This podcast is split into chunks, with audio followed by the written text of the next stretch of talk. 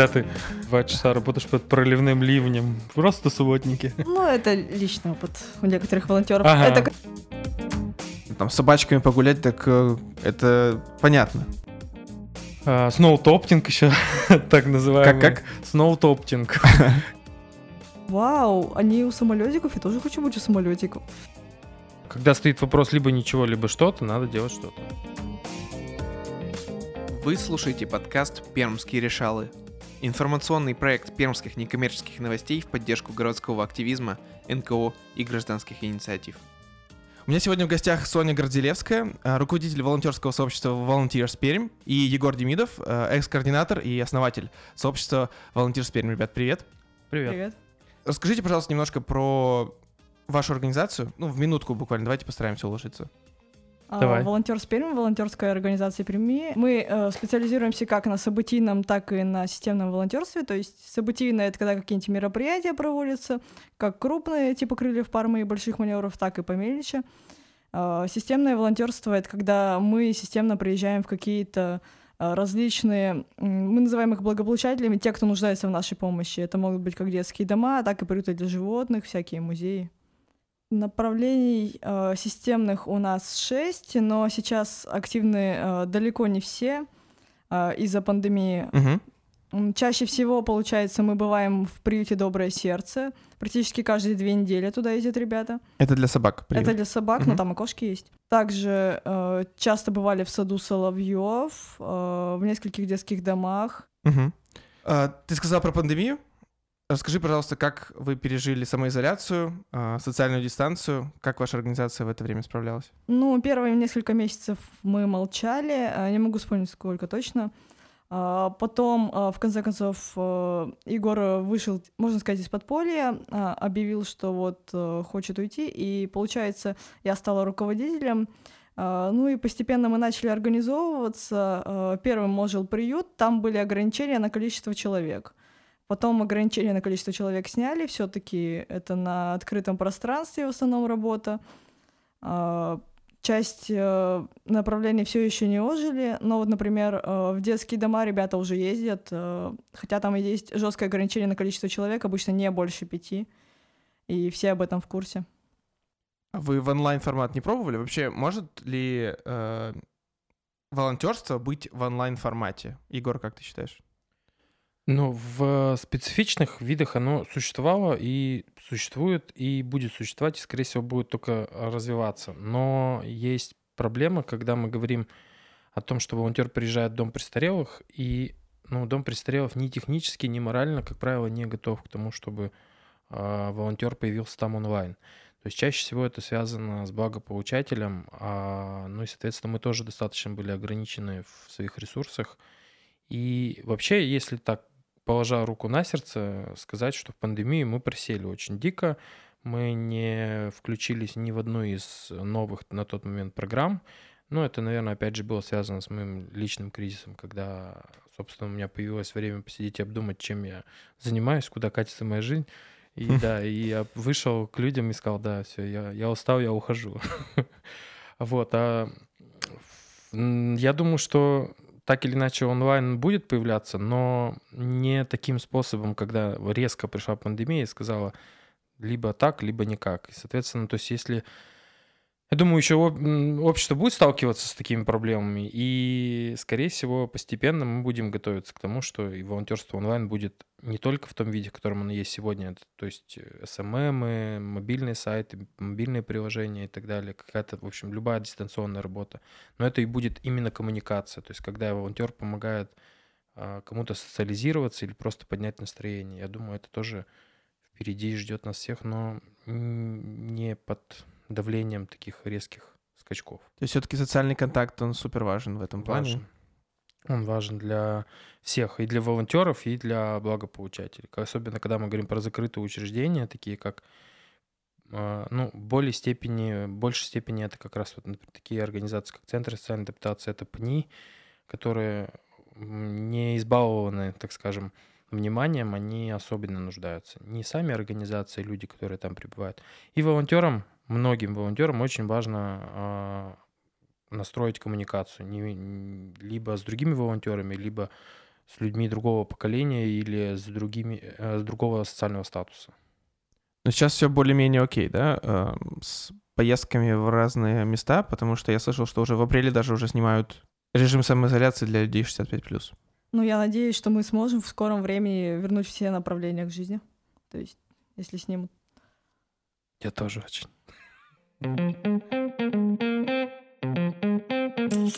Тренд природного направления в том, что летом и, ну, еще ранней весной, ой, поздней весной и ранней осенью действительно работа есть, но зимой очень тяжело именно природное направление организовывать. То есть, например, есть проект «Чистые игры», да, то есть угу. субботники, которые проходят, опять же, вот, вот в то полугодие.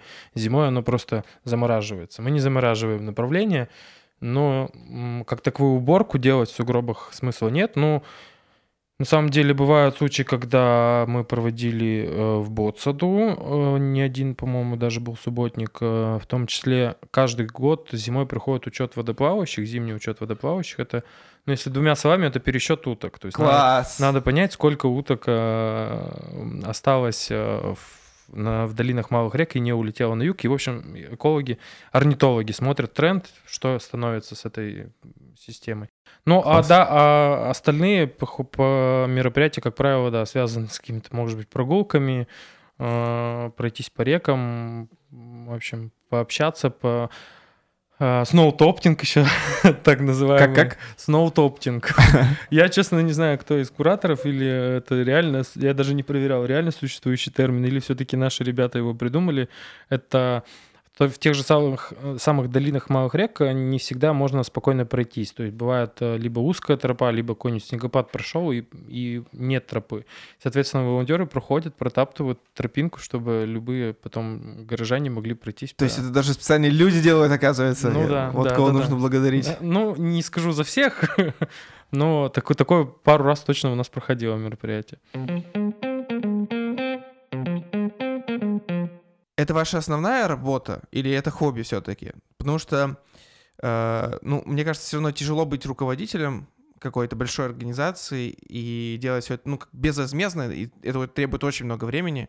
Ну, сейчас, э, на самом деле, я вот э, совсем недавно нашла работу, и сейчас я больше времени, конечно, буду уделять этой работе, но на волонтерство я, конечно, тоже буду уделять время. То есть э, работа это, она, конечно, причиняет, ну, дает мне удовольствие, но при этом все равно она больше для денег, а волонтерство, оно чисто для души, и, конечно, я не могу его бросить. То есть даже руководитель у вас не получает ни ставку, ничего, никакую поддержку финансовую? Это неформальное сообщество, но создавалось как неформальное сообщество, и это был мой принцип. Э, ну, то есть пока я был руководителем, на сегодня все в руках Sony, а пока я был руководителем, мы не регистрировали организацию, у нас не было ни, ни единой ставки. Ну, такова была моя позиция. Я не хотел. И, ну, если, например, отвечать на тот же вопрос, для меня это было хобби, которое занимало процентов, ну, 90 времени, которое я мог бы, например, идти и работать. А почему такая у тебя была позиция, что ты не хотел регистрировать организацию? Я э, 7 лет до волонтерства работал в страховой компании, занимался э, продажами, занимался конкурсами. Э, в общем, работа с бумагами, мало контакта с людьми, примерно одни и те же это люди, как правило, то есть корпоративные клиенты или VIP-клиенты были и конкурс. И вот эти вот, вот эти бумаги, я на 7 лет за ними, с ними так насытился, что я не хотел больше этой бумажной работы, я не хотел снова веру, сесть в кабинет, э, перебирать бумажки, э, заниматься бухгалтерией, юриспруденцией, э, поиском средств. То есть мне было гораздо интереснее работать в поле с ребятами, коммуницировать и, и так далее, но не, но не работа руководителя. Вот. Вот в связи с этим вопрос. А, даже, да, волонтерство это штука безвозмездная полностью. Но многие люди до сих пор не понимают, зачем ехать куда-то убирать снег, э, собирать мусор или стоять на мероприятии два часа. Э, зачем люди приходят, в принципе, в волонтерство? Это все-таки про альтруизм или про тусовку, на ваш взгляд? Uh, ну, для начала я не соглашусь, что волонтерство абсолютно на 100% без, безвозмездное, то есть ты ничего от него не получаешь. Во-первых, получаются эмоции. получает сообщение. Э, лично за себя могу сказать, я очень часто езжу э, даже на мероприятия, которые мне не особо интересны, просто потому что я знаю, что там будут люди, которые мне приятны, и я смогу с ними пообщаться. Э, вот. Что касается мероприятий, это может быть пропуск на какое-то мероприятие, это может быть какой-то эксклюзивный мерч, если мы говорим о материальной стороне вопроса. Там нас покормят, там э, мы можем провести время. Допустим, нас Хохловку возят, э, нас там кормят, нас там любят. Это все очень приятно. Вот. Но это, кстати, событийное волонтерство. Системное, да, оно немного менее популярно.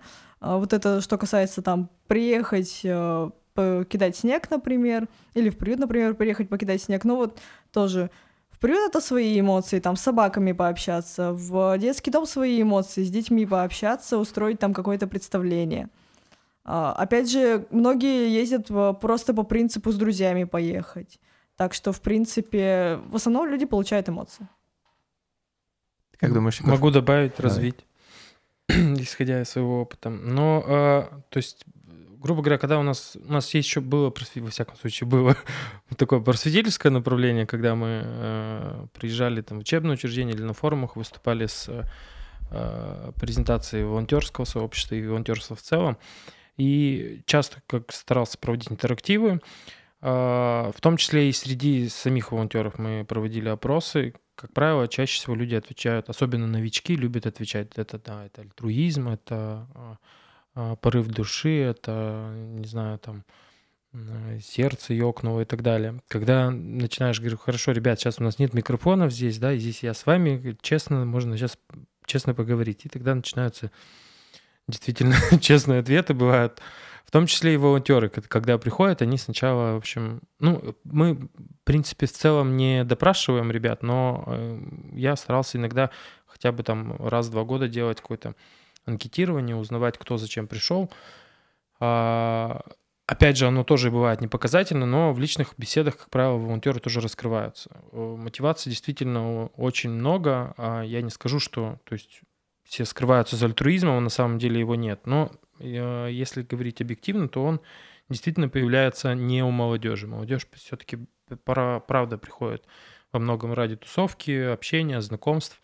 А более уже такой средний возраст и люди старшего поколения, они действительно уже чаще приходят с альтруизмом а, и с желанием уже делиться своим опытом. Если молодежь приходит получать опыт, то э, более зрелые люди приходят уже с ним делиться.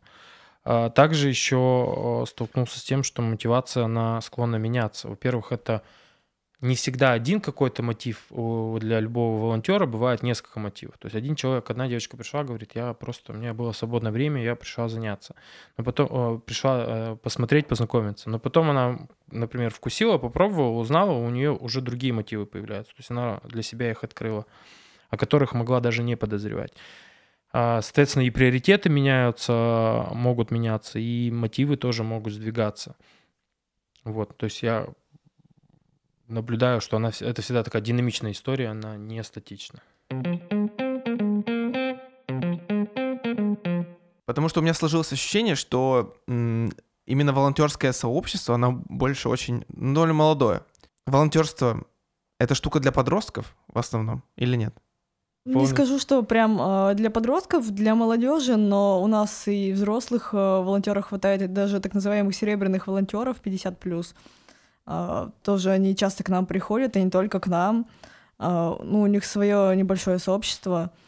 Вот. Но средний возраст волонтера у нас действительно 24 года, и в основном это девушки. Это даже достаточно взрослая все равно аудитория, ну, как мне кажется. Ну, в основном это э, старшая школа, либо студенты. Я так думаю.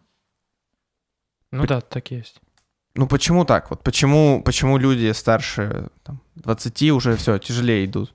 Uh, Мое мнение то, что может быть uh, все равно, во-первых, uh, в университетах часто всякие, ну, не то, что насаждается активизм, но предполагается то, что вот давайте что-нибудь делать, и молодежь такая, ой, давайте посмотрим, а что же есть? У нас же есть еще волонтерство, а где есть волонтерство? И вот они к нам приходят.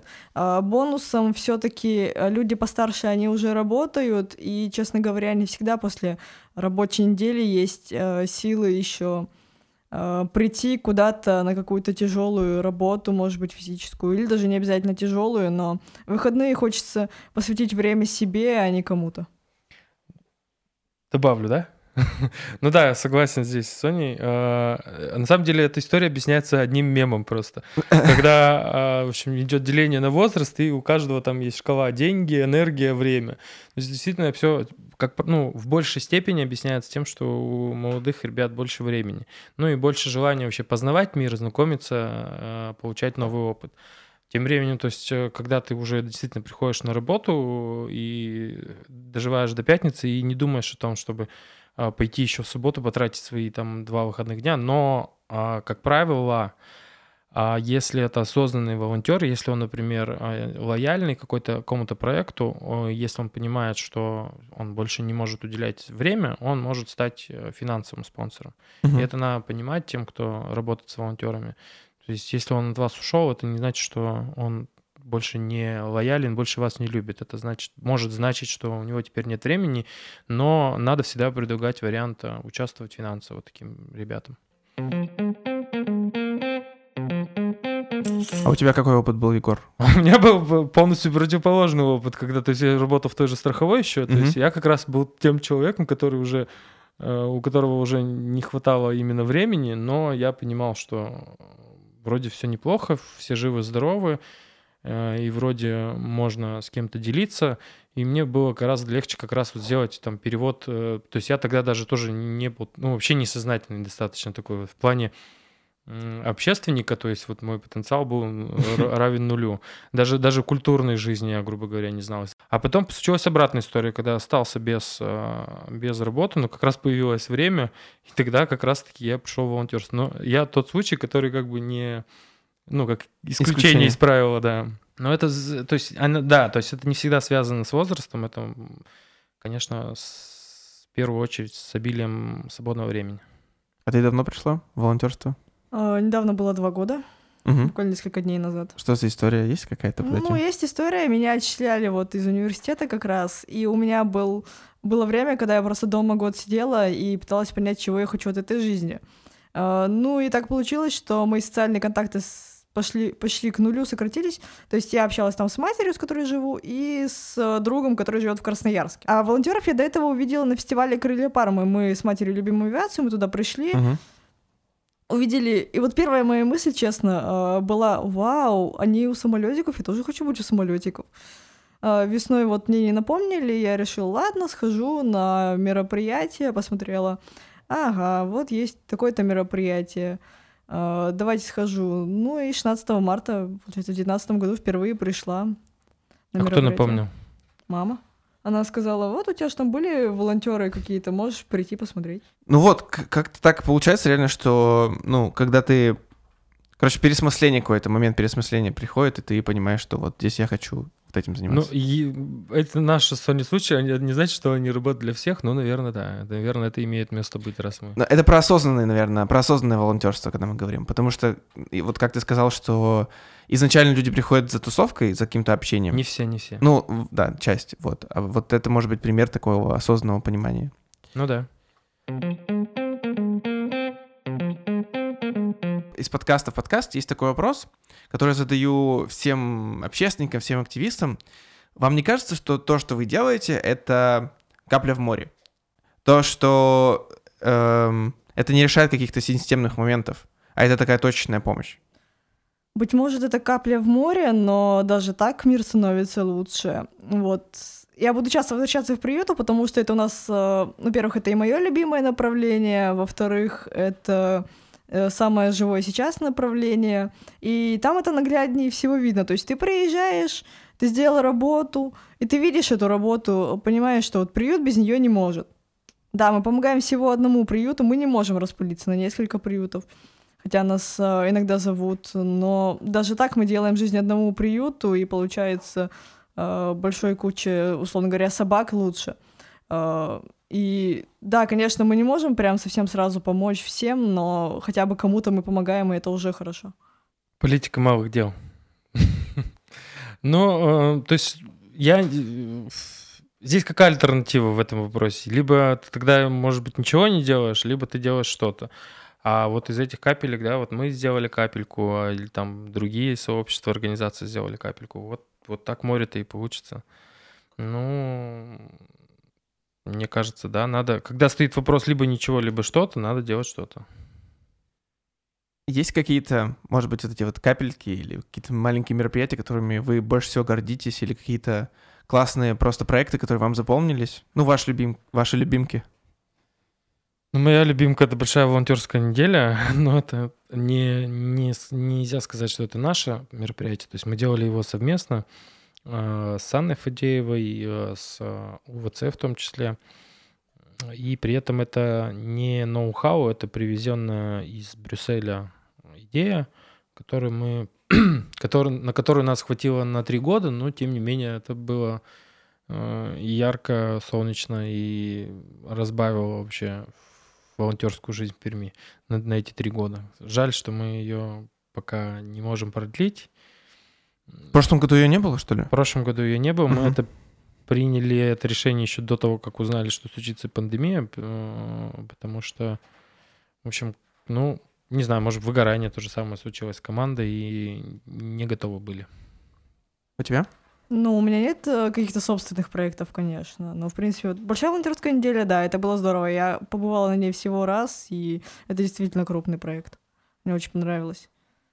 А что тебе, где ты там участвовала, что тебе больше всего запомнилось? Ну, я участвовала на нескольких мероприятиях. Э, сидела в штабе. Да, посидела в штабе. Это было не самое запоминающееся, конечно. Я что было? Да, да. Муниципальный приют. Ну расскажи. Ну что рассказывать? Э, прогулка с тремя собаками, причем сразу по очереди. Но было бы круче сразу, конечно. Нет. Нет? Потому что они все очень активные, и даже с одной собакой не так просто справиться. Я считала себя опытным волонтером в общении с собаками, в отличие от остальных, оказалось нет. Э, все равно этого недостаточно для того, чтобы э, справляться с активными собаками. В общем, тогда я э, неудачно упала, разодрала себе руку, поэтому, э, в общем-то, показывать потом, о, я в приют съездил, перевязанную руку, это было весело. Но я сам участвовал в большой волонтерской неделе в 2019 году, по-моему. Мы ходили на мастер-класс в э, территории передышки. Подопечные территории передышки, бездомные или там, которые попали по какую-то трудную жизненную ситуацию. И, в общем, мы с ними должны были делать какие-то поделки, то, рисунки, что-то, и аппликацию какую-то должны были делать. А, в итоге там записалось что-то типа ну, 7-8 волонтеров на эту площадку, на одну маленькую. Пришло, около такого количества и пришло, и, и из э, подопечных было только два человека. И мы сидели, типа, во, там, 8 волонтеров и два, и два таких человека подопечных. Вот, и это было немножко странно, но интересно. В итоге мы познакомились с этим, с одним из подопечных. Э, он не умел читать, я оставил ему контакты, он мне потом позвонил, мы типа с ним созванивались, там спустя несколько месяцев даже созванивались, он меня потом с Рождеством поздравлял, с Новым годом меня поздравлял. В общем, просто прикольный опыт был, вот. Но, да, жалко, что этот проект закрылся. Ну, это, да, это на самом деле одна из классических проблем большой волонтерской недели, потому что э, очень сложно вот силами, во всяком случае, той команды э, организовать все. То есть надо понимать, да, что это порядка там 70 активностей в день, и это разные благополучатели, и они практически не повторяются. То есть мы еще стараемся делать так, чтобы к одному благополучателю мы приезжали там, ну, хотя бы там два, ну, максимум три раза за неделю, а, и, соответственно, очень широкий список благополучателей, и очень сложно проконтролировать, чтобы везде действительно нас встречали э, на том уровне, на котором мы планировали. По поводу э, такой дружбы, наверное, тоже можно рассказать эту историю. Это не випишная история, это как раз из начала моей волонтерской жизни, э, когда, соответственно, я пришел, ну, понял, что вот есть время, да, хочу заняться, хочу, хотел попробовать, надо сходить и попробовать. Денег сейчас нет, а потратить время можно. И был вариант э, идти в разные проекты. Тогда набирался «Бессмертный полк». Это было 70 лет победы в 2015 году. И всегда проходит набор в э, проект «Большой друг». Это наставничество для детей-сирот. Угу. И я подумал, хорошо, попробую там и там. В общем, это абсолютно разные виды волонтерства. То есть сразу я пошел в, это, в разрез, сразу как это, не знаю, ну, в общем, ассортимент весь такой, так скажем, попробовал. Конечно, в событийном, да, там все весело, там молодежь, там энергия, там большая группа людей, много коммуникации, э, всякий мерч и так далее. И совершенно другой уровень, когда ты идешь э, наедине с, ребенком-сиротой. И вообще-то надо говорить, к счастью, не к сожалению, э, его этого мальчика забрали в семью через полгода нашей дружбы, хотя она была тоже не без проблем. А, и сейчас он живет в Челнах, получается, с декабря 2015 года. А, ну, у нас ни я там не бываю, ни он здесь не бывает, но очень приятно, когда получаешь письма от Саши, он пишет, да, Саша, и просто это кайфуешь от того, что, ну, то есть ребенок это тебя не забыл. Я там, и он пишет сам, то есть не то, чтобы я там навязываюсь, в общем, о себе напоминаю, он сам действительно помнит, вспоминает, пишет, поздравляет, узнает, как дела и так далее. А расскажи, как, ну вот, э, как это происходит? Как происходит вот, ну там, знакомство, дружба вот с, э, сиротой и в чем были трудности, ну сложности, ты сказал? А, но они начинались еще на уровне выбора ребенка, то есть а, такого волонтера, это организация «Солнечный круг». Какого вы же выбрать? А, да, в общем, оно приглашает волонтеров на какие-то праздники и где есть э, возможность посмотреть на ребят. Угу. Здесь отмечу, что здесь на самом деле а, и там, и там был жесткий отбор, а, что в бессмертный полк нам нужно было много чего пройти. И здесь, соответственно, ты собираешь справки, проходишь обучение. Вот, несколько раз встречаешься с ребятами, смотришь, выбираешь. Я, в общем, у меня практически сразу выбор пал на Сашу. Мне а, говорили, не надо этого ребенка, возьми вон того, он, смотри, какой хороший. Я говорю, нет, вот, все, Саша. Я примерно потом понимал, что, скорее всего, это связано с его гиперактивностью и ну, я думаю, что, наверное, это не есть тайна, что, в общем, через пару месяцев его положили в психиатрическую лечебницу, и это а, одна из частых практик. То есть мне, чтобы попасть туда, пришлось еще ждать, заказывать и ждать доверенность. Эта доверенность оказалась без возможности прогулки. В итоге, когда я приезжал к Саше раз, к, Са, к Саше раз в неделю, мы сидели в коридорчике, где, э, в общем, он, не знаю, там 3 метра квадратных, где еще тут же сидит врач, а у тебя, во-первых, ограничено время, то есть э, минут 15 дают пообщаться с ребенком, что-то передать, и еще понимаешь, что он еще не может сказать все, что бы он хотел сказать, потому что здесь же представитель поликлиники.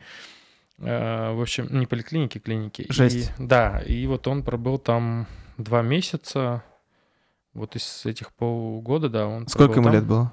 А, получается, 12 лет ему было. Сейчас уже, считайте, уже совершеннолетний. Вот, а потом да, приехала мама, я помню, что я провожал их э, вместе с мамой на автобусе. Мама, причем Сашу тоже выбирала э, примерно как я. Э, проект занимается еще съемкой видеопортретов детей. Э, и, соответственно, можно приехать из любого города, посмотрев там двухминутный ролик о ребенке, э, сказать, вот я его беру. Помню, что были тоже истории от воспитателей, что ой, вернут его еще, вернут. Ну, после того, как мы посещали детский дом еще много раз после этого. Но не вернули. Класс. Крутая история. Вот, да.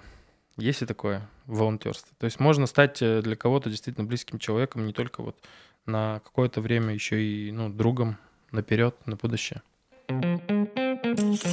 Вот, Егор, что у тебя было внутри вот в этот момент, когда ты, вот, когда ты понимал, что вот такая жесть там происходит вот там в, в, клинике, да, что вам не дают пообщаться, или там, может быть, какой-то другой у тебя еще был опыт, что у тебя внутри происходит? Ну, вот социальное волонтерство, оно прежде чем туда идти, надо спросить себя, насколько я стрессоустойчив, да, надо понимать, что э, ты идешь на контакт с человеком, ты идешь на контакт э, часто с нездоровым человеком, а, бывает психически нездоровым человеком, бывает с человеком, который значит, испорчен какой-то средой, то есть это, например, постоянно, не знаю, общение, то есть если я иду, если я становлюсь бездомным, бездомным, да, то у меня совершенно другой становится уровень общения, или там, не знаю, после отсидки тоже совершенно другой уровень общения и так далее.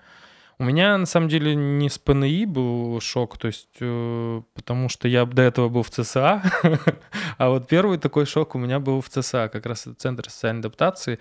Это примерно та же аудитория, которая приходит в территорию передышки, но это бюджетная организация, э, и она э, является, то есть это ночлежка, то есть там можно, ну, там, там люди живут по несколько месяцев. И еще не все туда попадают, а попадают те, кому совсем тяжело. То есть у тебя должно сразу быть несколько факторов. Это и инвалидность, и отсутствие жилья, и дохода, и так далее. А, и вот один из, по-моему, первый визит, это был мой в ЦСА. Я этот момент запомнил, когда, в общем, мы туда пришли, по-моему, знакомиться с психологом, которая нас пригласила тогда она ведет наш свой, э, ну, я, по-моему, был не один, с куратором, а, ведет в кабинет, и мы, в общем, поворачиваем по коридору за угол, и просто там попадается мне на встречу человек, который без нижних конечностей, без ног, и при этом не в коляске, а передвигается по полу. То есть вот, вот так, грубо говоря. Вот это был первый, я помню, да, мой такой небольшой шок. Конечно, я сдержался. А, и, соответственно, Наверное, у меня вот он, этот уровень стрессоустойчивости достаточно хороший, и мне гораздо легче э, абстрагироваться, потому что если я буду сочувствовать каждому, куда я приезжаю, и в Центр социальной адаптации, и в ПНИ, и еще один ПНИ, и в геронтоцентр, и в детский дом, ну тогда да, тогда меня точно никуда не хватит. А если я абстрагируюсь, то я могу еще работать и организовывать. Ну, не а знаю, как... может быть, это защита, но вот в моем случае она работает. А как помогать, если, ну, как бы, как общаться, если ты абстрагируешься? То есть, если ты не сочувствуешь, ну, окей, понятно, что сочувствуешь, но как при этом абстрагироваться? А, ну, вообще, то есть мы те же самые готовим памятки, на самом деле всегда есть о чем поговорить, о том, что не должно всех там привести в шок. То есть всегда есть... Обычные вещи какие-то. Мы старались, просто, да? старались да, делать э, список тех вещей, о которых можно поговорить, и есть всегда список тех вещей, которые не стоит затрагивать. То есть, например, в геронтоцентре не нужно копошиться там... Э, геронтоцентр — это дом престарелых. А, допрашивать, э, что было в прошлом, там, а что у вас за дети, а где они, почему они к вам не приезжают. И это великий шанс. Это уже наезд какой-то. Ну, в общем, ну, на самом деле, ну, истории бывают разные, и мы всегда, инструкция, она должна быть, как мы вот с Соней недавно говорили, должна быть для самого так скажем, непродвинутого пользователя, поэтому мы прописываем, стараемся такие варианты. И они, как правило, они, как у нас тоже, как э, правила дорожного движения, написаны собственной кровью, поэтому они там и появляются. Соответственно, есть всегда темы, которые можно, о которых можно поговорить без грусти, без э, какого-то прямо без слез, э, ну, в общем, оставаться на позитиве. Понятно, что э, в том же там же в в геронтоцентре мы, когда приезжаем, мы не можем охватить всех жителей. То есть там порядка 200 человек, куда приезжает 10-15 волонтеров на 2 часа. Ну, при всем желании не получится со всеми пообщаться. Из того, что сейчас активно, из тех направлений, которые сейчас работают, какое самое популярное, скажем так, среди волонтеров? Это все-таки социальное волонтерство или это работа с животными или что-то еще? Ну, приют сейчас э, наиболее популярен по нескольким причинам. Во-первых, он чаще всего, во-вторых, э, социальный у нас сейчас пока э, только детское направление. Это что туда входит? В различные детские дома наши ребята ездят, но там проблема с ограничением на количество как раз из-за mm-hmm. пандемии. Поэтому об этом даже анонсов часто не бывает, потому что у нас есть свои беседы, где там набирает достаточное количество волонтеров. А вот э, приюты всегда э, чем больше, тем лучше. Э, пожалуйста, делаем анонсы, зовем всех, и э, ребята ездят с удовольствием. Ну, приюты, понятно, там с собачками погулять, так э, это понятно. Ну, не все тоже э, Кому-то тяжело даже в приюте, допустим. Э, часто встречала мнение, то, что, ой, я бы не смог поехать в приют, мне было бы тяжело, я бы хотел всех забрать. Ну и плюс это физическая Нет, кто-то еще боится собак, кто-то, да, кто-то, кто-то запахов, кто-то, кто-то шума. В общем, не сказать, что все так там легко. Это самое популярное, одно из самых популярных у новичков направление, действительно, э, но при этом оно все-таки не самое простое. Хотя у нас сказать, что у нас есть прям простые направления, ну, может, разве что э, в VP природе. Там просто субботники, условно говоря. А есть вот... Что, Егор? Просто субботники, когда ты э, два часа работаешь под проливным ливнем. Просто субботники. Когда ты стоишь в реке, в ко- которая, не знаю, с полгорода стекает воды сейчас в данный момент. Просто субботники. Ну, это личный опыт у некоторых волонтеров. Ага. Это, конечно, А на чистых играх ты участвовала? Один раз. Там Находи- так- Находила закладки? Серьезно, было такое? Неоднократно. Каждый субботник ребята находят, да. Ну, всякие и шприцы, и вот, в общем-то, всякие вещи, которые не хочется э, не то что видеть, не то что трогать, видеть не хочется, а вот... А вот. Воу. Ты понимаешь, что ты сейчас как бы антирекламу делаешь? Ну... Сейчас э, немножко другая аудитория волонтеры пойдет, просто как бы. А, кстати, вот есть такое, что... Ну, у нас же несколько организаций, которые... з- за- э, Несколько сообществ с волонтерами, да, в городе. А, И других организаций волонтерских у нас тоже несколько штук есть. Есть такое, что вы соперничаете там между собой э, или какая-то конкуренция есть? А, Иногда бывает конкуренция за мероприятия, действительно. А, То есть э, одно дело, когда люди сотрудничают с нами не первый год, и они сразу уже э, без вопросов идут к нам, а другое дело, когда приходит кто-то новый, э, сразу выбирает несколько организаций, и тут, конечно, э, бывает такое, что нужно, главное, успеть. Они сами к вам приходят? Ну, иногда сами э, направляют запрос сразу в несколько организаций. Иногда э, нужно успеть написать им то, что вот э, мы, э, организация есть такие-то, у нас вот такой вот опыт, э, если вам нужны волонтеры, зовите. С удовольствием поучаствуем. А, они рассылают, и типа, кто первый ответил, того они берут, да? Э, возможно. Ну, не по этому принципу. Никто первый ответил. Ну, Не знаю, по какому. Мне кажется, это один из критериев тоже скорость ответа, но не единственный. Не Я- сказать, что у меня такой большой опыт э, общения с конкретными э, вот случаями, когда кто-то э, новенький приходит. Пока что больше с опытными работаю. Да, я знаю, что это, этот вопрос должен был быть сегодня прозвучать. Когда мы делали VP э, в 2015 году, тогда э, ниша была свободна. То есть, ну, она, так скажем, освободилась. До нас существовал Пермский центр развития добровольчества, в который я пришел волонтером тоже. Но э, на тот период, когда мы пришли, центр, ну, зак- можно сказать, заканчивал свою работу. А потом, потом все ближе к 2018 году, до года добровольчества, потом, ну, в общем, в принципе, при вузах понятно, что свои э, волонтерские центры и так работали, но, как правило, конечно, внутри, больше всего, в большей степени внутри своей площадки. Но если говорить про вот такие меж, ну, то есть там городские сообщества, да, они начали как раз появляться вот ближе к 18 и позже. И на сегодня просто уже, э, так скажем, если можно так грубо говорить в кавычках, рынок перенасыщен и конкурировать все сложнее. И, в общем, вот. В так- таких условиях. Это, это что касается вот э, организации событий, да. Здесь уже достаточно много проектов, с которыми надо конкурировать. Ну вот ты сказал про год добровольчества, и у меня был вот как раз в эту тему вопрос. А, Примерно с этого момента государство начало задумываться о волонтерах, начало это все, эту ситуацию регулировать. А, Чувствуется сейчас эм, влияние, там, поддержка или, наоборот, как- какая-то регуляция э, со стороны государства? Даже не, даже не официальная, если мы говорим про вашу организацию.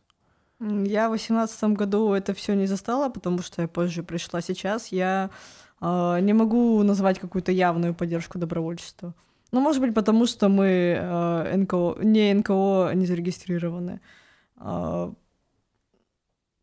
ну вот, может, какая-то неявная есть, но в нее надо меня носом тыкать. Ну, может быть, трудности, наоборот, какие-то палки в колеса появились, что там, не знаю, труднее что-то стало из-за каких-то...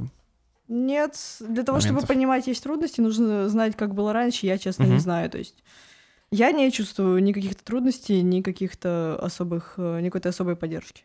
Егор, что, что можешь сказать? Поменялось ли что-то с года волонтер... волонтерства? после этого года? А, вот конкретно в жизни сообщества мало что поменялось. Ну, э, может быть, за исключением того, что мы попали в а, координационный совет при губернаторе, но достаточно, на мой взгляд, формальная структура. Встреча... Встречались мы там, но они и продолжают встречаться, сейчас уже меня там нет просто. А, три-четыре раза в год. Э, то есть это как раз плод тоже года добровольчества. Также э, появился закон о добровольчестве, который, по сути, нас не, не стал в чем-то ограничивать и особо ничего не дал таким низовым инициативам. Да, мы увидели всплеск системного волонтерства, но оно не является низовым. То есть мы видим все, что спускается с федерального уровня, да, оно развивается, оно там идет импульс, но если ты какой-то а, какая-то низовая инициатива местечковая, и ты не, не вступаешь в одно из этих крупнейших российских объединений, то, скорее всего, ты ничего для себя не заметишь. Но бывает Здесь я и положительный момент вижу в том плане, что я боялся этого закона, я боялся, что он нам будет вставить нам палки в колеса. На тот момент, э, слава богу, этого не случилось. То есть, как основная э, мысль этого закона, что если вы хотите э, работать официально с волонтером, работайте официально. То есть, в, а в этот договор вы можете вписать это, это, а можете не вписывать это, это. Он достаточно такой... Рамочный да, такой закон. рамочный угу. закон, и ни к чему особо нас не обязывал. На сегодня, да, появляются новые вещи, которые уже не связаны с добровольчеством, а, например, там, не знаю, тоже пока еще один рамочный закон про, про просвещение, но вы должны, наверное, знать. А его уже приняли. Ну, да. приняли, но, опять же, тоже непонятно, конкретно кого это коснется, как коснется, что нужно именно согласовывать. Пока что, я думаю, это все впереди. Ну и это направление у нас пока вроде не это, не... Не особо живо. Да. Сейчас небольшой будет блиц. Что вас бесит в волонтерстве?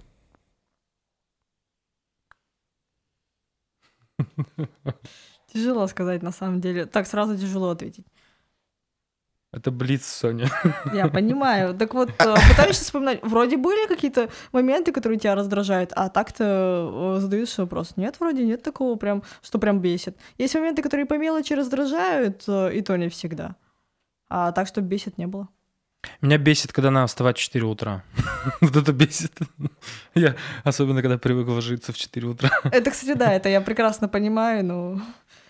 Особенно, когда у тебя собака, приходится вставать в 3. Собака, которая взята из приюта, между прочим. Да, из, из того, того же приюта, самого... куда мы ездили. У меня не было вопросов, откуда брать собаку. Какие нужны качества для того, чтобы быть хорошим волонтером? Желание в первую очередь. Э, есть желание, все остальное приложится. Э, все зависит от того, э, куда именно ты на волонтерство идешь. Там и стрессоустойчивость где-то может понадобиться, а может не понадобиться. Где-то понадобится физическая форма, где-то понадобится умение общаться, где-то понадобится сообразительность. Так что, в принципе, все зависит от типа волонтерства. Но желание должно быть в первую очередь. Ну, это не качество. Ну, Но то, что... от, она все классно перечислила, я еще добавлю от себя ответственность.